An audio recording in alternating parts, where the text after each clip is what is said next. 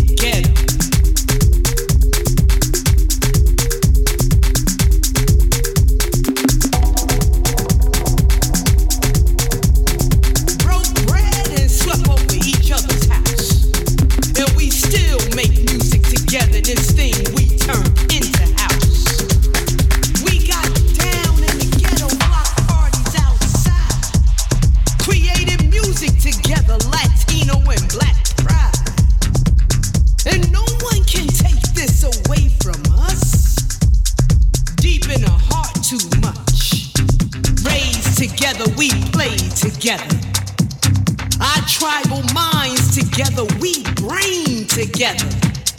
And when the drummers played hard, we all lost control. And it really don't matter, African or Latino soul.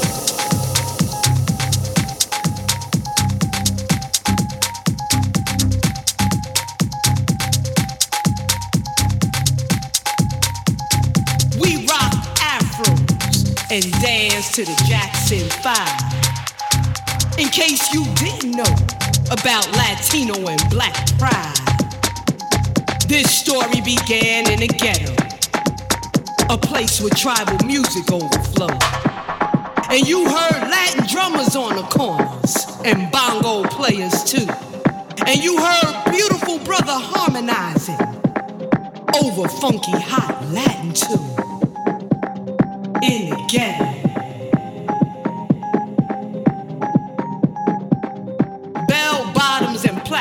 Shoes, shaking tambourines, creating music like ghetto